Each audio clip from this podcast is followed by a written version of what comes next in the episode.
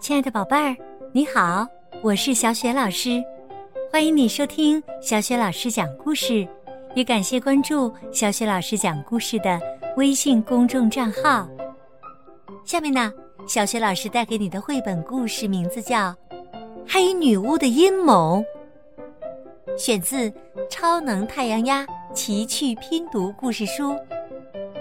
这个绘本故事书由俄罗斯罗马动画。风海影业著，唐朵编译，是时代华文书局出版的。好啦，下面小雪老师就给你讲这个故事啦。黑女巫的阴谋下集。此时，艾瑞克的爸爸被笨贼冬瓜拎进厨房，准备做成晚餐。他急中生智，突然想到一个好办法。于是，慢慢扭动身体，靠近菜刀，偷偷的割断了手上的绳子，逃了出去。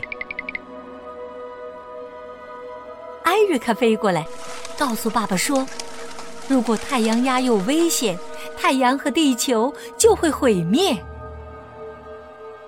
爸爸。虽然不喜欢那些东方鸭，但还是决定带领绿头鸭军队去和女巫战斗，救出龙威。小镇上的人们发现，太阳越来越弱，天空中出现了一个巨大的黑洞，地上的一切仿佛就要被黑暗吞噬。人们非常害怕，不知道将要发生什么事。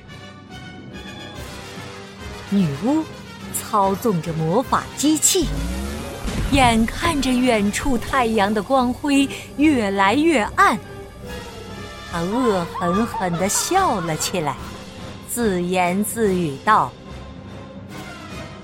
哎呀马上就要消失了。”我将变得永远年轻，地球和人类也将永远被我统治。哈哈哈哈哈哈！绿头鸭军团和东方鸭此时联手作战，东方鸭负责保护太阳，绿头鸭则向女巫展开全面进攻。女巫的房子借助机械巨爪站起来，与鸭子们大战起来。太阳的能量通过龙威传送到女巫体内，女巫变得越来越年轻，脸上的皱纹被抚平。可怜的龙威却在一点一点变老。女巫和机器怪兽太强大了，鸭子们损失惨重。龙威看到这一幕，心里难过极了。他不忍心看到大家再受伤害，于是下定决心，即使牺牲自己，也要打败女巫。龙威想尽办法逃出了笼子，正好看见艾瑞卡飞过来，站在窗外。艾瑞卡伤心极了。龙威默默地对着艾瑞卡说：“其实他很喜欢艾瑞卡，可是艾瑞卡什么也听不见。”绿头鸭军团和东方鸭战队已经快溃败了。龙威的父亲安前挺起胸膛，拼了命接住太阳强大的能量波。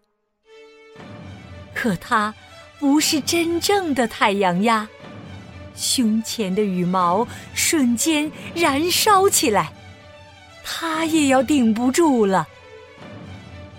龙威。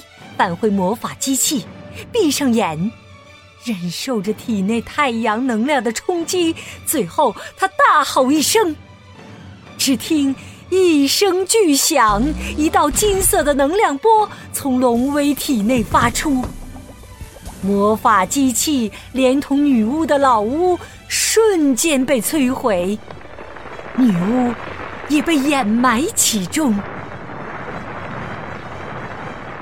当龙威的父亲安前。从废墟中救出龙威时，他发现儿子胸前的太阳鸭图案闪闪发光。龙威昏过去了，并没有像传说中的一样死去。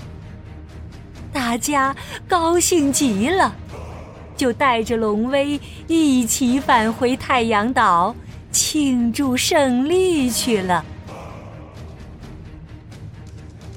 女巫从倒掉的屋子里爬出来时，一副又老又丑的模样。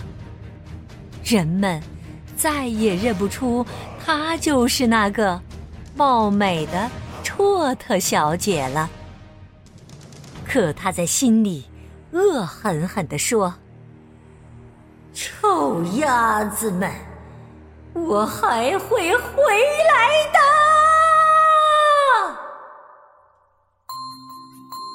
亲爱的宝贝儿，刚刚你听到的是小雪老师为你讲的绘本故事《黑女巫的阴谋》下集，选自《超能太阳鸭奇趣拼读故事书》。接下来呀，小雪老师又要给你提问题了。故事当中，龙威在最危急的时刻是怎么做的呢？如果你知道问题的答案，可以通过微信。